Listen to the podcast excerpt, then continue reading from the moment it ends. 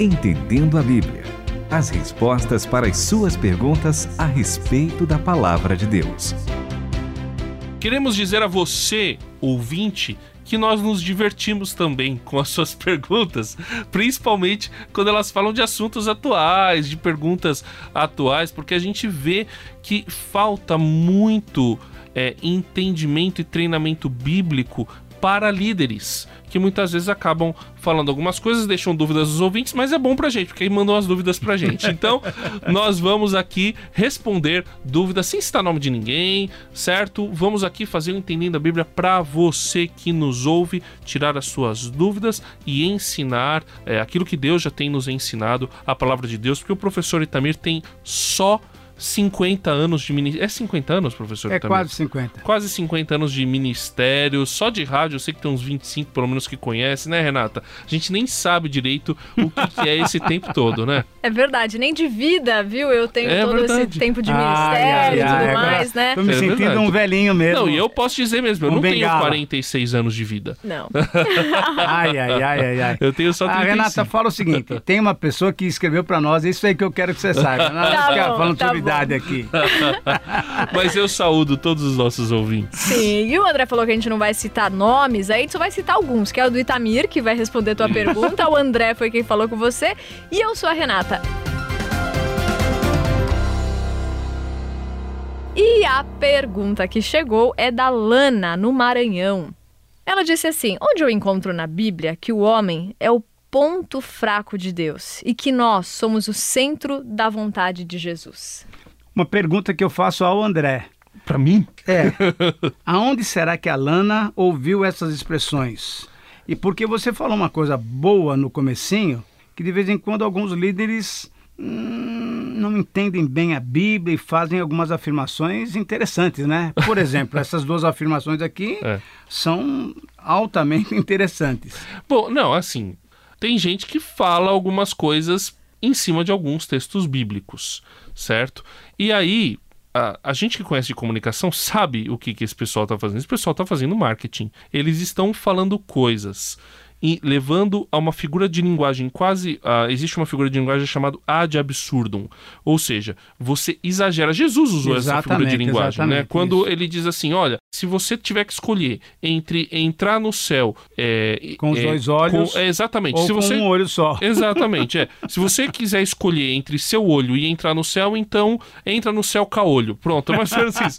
E, só que assim, ele não está querendo dizer para você arrancar seu olho não, se seu olho te leva a pecar. Ele está dizendo da importância da santificação, de, de você buscar Deus, colocar Deus como prioridade na sua exatamente. vida. Então ele usa essa figura de linguagem. Aí tem alguns professores, alguns pastores que usam algumas figuras de linguagem, exageram, só que nisso eles acabam falando algumas coisas que não são exatamente ortodoxas, né? Exato. Só que para causar um pouquinho e até ter um pouco mais de holofote, eh, ou até para de repente pode ser até bem intencionado, né? Apesar de que no inferno tá cheio de boa intenção, mas é, ele quer dar intensidade para alguma fala dele. Eu lembro quando numa época foi moda dizer que eu estou apaixonado por Jesus. Exato, exato. Em última análise, que mané apaixonado? Apaixonado é uma coisa assim de, de adolescente, de início de romance.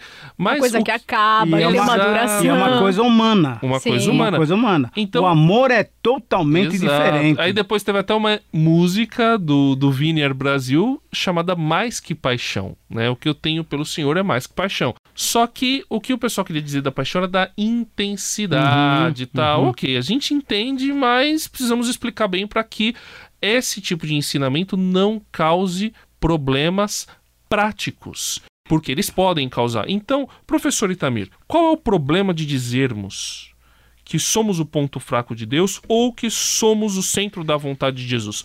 Tem problema assim em si essas duas frases ou elas estão corretas? A gente pode não, dizer. Não, não estão corretas. Não estão corretas. É, então elas isoladas não estão isoladas, certas. elas estão erradas. Infelizmente essa é a colocação. Eu acho que você explicou muito bem. Então tem pregadores, tem preletores que querem chamar atenção e até massagear um pouco o ego daqueles seus ouvintes e falam então coisas assim maravilhosas. Olha, você é o ponto fraco de Deus. Você é o centro da vontade de Jesus. Biblicamente Então, ortodoxamente, como você falou, nós não temos condições de afirmar isso daqui. Primeiro, por quê? Porque se Deus é o nosso Deus eterno, é o nosso Deus perfeito, nosso Deus infinito, ele é completo, ele não tem um ponto fraco. Se nós entendermos que Deus tem pontos fracos, ou então um ponto fraco, esse Deus nosso não é tudo aquilo que nós pensamos sobre ele. Ou melhor, não só o que nós pensamos, o que a Bíblia diz sobre ele. Ele é soberano, ele é absoluto, ele é completo em si mesmo, isso é, não temos pontos fracos em Deus. O que Deus tem para nós é um profundo amor, aí sim, que fez com que ele trouxe Jesus Cristo para nos salvar. Ele enviou Jesus, isso é um plano eterno bem bolado, muito bem bolado entre a Trindade. Tanto é que o Senhor Deus falou: Bom, eu quero saber como é que a gente vai ah, resgatar esse ser que nós vamos criar. Eu imagino naquela conversa lá na eternidade, eu já falei isso algumas vezes. ah, o filho falou: Não, pai, deixa que eu resolva essa situação. O Espírito falou: Não, mas não, você sozinho não, eu também quero participar. Então, os três participaram de uma maneira toda especial, e isso demonstrando que é um profundo amor, mas não nada de ponto fraco, não. E, inclusive, que nós somos o quê? O coração, o centro da vontade de Jesus. O centro da vontade de Jesus, ele disse claramente, Renata pode ler para nós, lá em João capítulo 4, era fazer a vontade do Pai. Eu queria só, diante do que o senhor falou, que Deus é completo, em Jó 35, a partir do versículo 5, Eliú fala para Jó, e aí aqui Eliú fala corretamente, né? Atenta para os céus e vê, contempla o firmamento que é mais alto do que tu. Se pecares, que mal farás contra ele? Se crescerem as tuas transgressões, que lhe farás com elas? Se fores justo, que lhe darás? Ou que receberá ele da tua mão? A tua impiedade poderia fazer mal a outro como tu, e a tua justiça poderia ser aproveitada por um mortal. Em face da severa opressão, os homens clamam, pedem socorro por causa do braço dos poderosos. Mas ninguém diz: Onde está Deus, meu Criador, que inspira canções durante a noite, que nos ensina mais do que os animais da terra e nos faz mais sábio do que as aves dos céus? Então, o que Eliú está dizendo? Com certeza Deus não ouve gritos inúteis, nem para eles atentará o Todo-Poderoso. Então, Exatamente. Então, Deus é suficiente. Deus é suficiente, autossuficiente.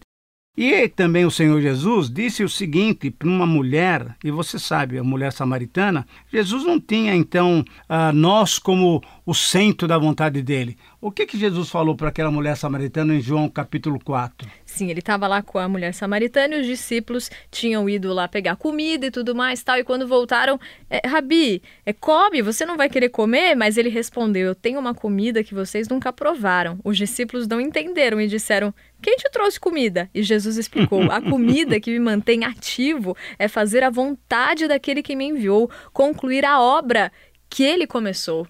O que mantém o Senhor vivo, o que é a vontade suprema dele é agradar o Pai, né? Agradar o Pai e não agradar a gente. Quer dizer, novamente, um ato de amor, ele se deu por nós voluntariamente e deu sua vida para que nós tenhamos vida eterna. Mas não que isso seja o centro do coração de Jesus. O centro do coração de Jesus era fazer a vontade do Pai. Continue conosco, entendendo a Bíblia. Diante disso, eu quero trazer textos bíblicos para ver se a gente apoiaria essas duas afirmações. Primeiro, falando sobre sermos o ponto fraco de Deus. Professor Itamir, sim, Salmo 51, 17 está escrito que o sacrifício aceitável para Deus é o espírito quebrantado, ó Deus. Tu não desprezarás o coração quebrantado e arrependido. E lá em Jonas 4:2, Jonas reclama com Deus: Senhor, eu não queria pregar para os ninivitas porque eu sabia que o Senhor se arrepende de fazer o mal quando a pessoa é, se arrepende também. E aí, professor Itamir? Isso não quer dizer que isso seja o ponto fraco de Deus, porque Deus é amor. 1 João 4,8 diz claramente: Deus é amor. Portanto, Deus é justo ele é severo, ele quer uma vida santa, mas ao mesmo tempo ele é um Deus de amor, profunda misericórdia e tremenda graça. Então ele perdoa, ele modifica. Por exemplo, o pessoal lá de Nínive foram até os, os animais receberam essa graça de Deus. Até eles entraram no jejum, né? Exatamente. Então você acha que o animal era ponto fraco de Deus? De jeito nenhum. Não. O amor de Deus, que na nossa linguagem é, deve ser dado, então isso daí, nada. Porque a palavra é: Deus não resiste um coração, de jeito nenhum. Deus aceita um coração quebrantado. E isso realmente é uma bênção de Deus. Rapidamente, é porque a gente pensa em ponto fraco como se fosse uma queda, né? Como o ser Então- humano tem uma inclinação de fazer aquilo e não consegue se controlar. Mas na verdade é que Deus é amor e ele é fiel a si mesmo. Quando a gente Exatamente. encontra na carta, né? A Timóteo, que Deus é fiel a si mesmo. E essa fidelidade é que nos alcança. O Salmo 23 diz exatamente isso daí. Por amor ao teu nome, por amor ao teu nome.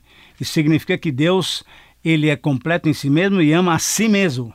Ama-nos também e pelo fato do Senhor Jesus Cristo ter vindo, é uma prova concreta do amor dele para conosco. Agora vamos falar sobre o centro do coração de Jesus. Hum. 1 aos Coríntios 6:20. O que que diz ali? Pois fostes comprados por preço, né, ou por alto preço. Certo. Por isso glorificai a Deus no vosso corpo. E 1 Pedro 1, 18. 18. Sabendo que não foi com coisas perecíveis como prata ou ouro que fostes resgatados da vossa maneira fútil de viver, recebida por tradição dos vossos pais. Ou seja, foi por algo muito. Fostes resgatados pelo precioso sangue. Então Deus deu muito Exatamente, mais. exatamente. Isso não significa que somos o centro da vontade de Jesus? Do Não. coração de Jesus? Não, não. Isso significa, mais uma vez, que Jesus e que Deus e o Espírito Santo são tremendamente amorosos para conosco. Eles nos criaram, planejaram a nossa vida e, sabendo que nós iríamos pecar, eles planejaram uma coisa sensacional que foi o plano de resgate.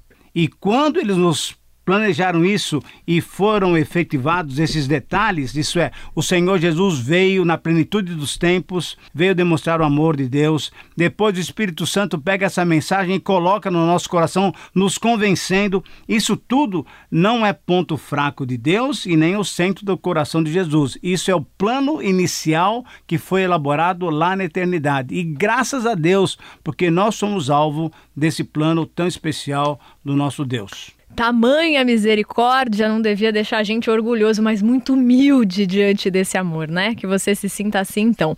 Escreva pra gente pro Entendendo a Bíblia, arroba transmundial.com.br, pro WhatsApp 11 974 181 456. Entendendo a Bíblia, com Itamir Neves, André Castilho e Renata Burjato. Uma realização transmundial.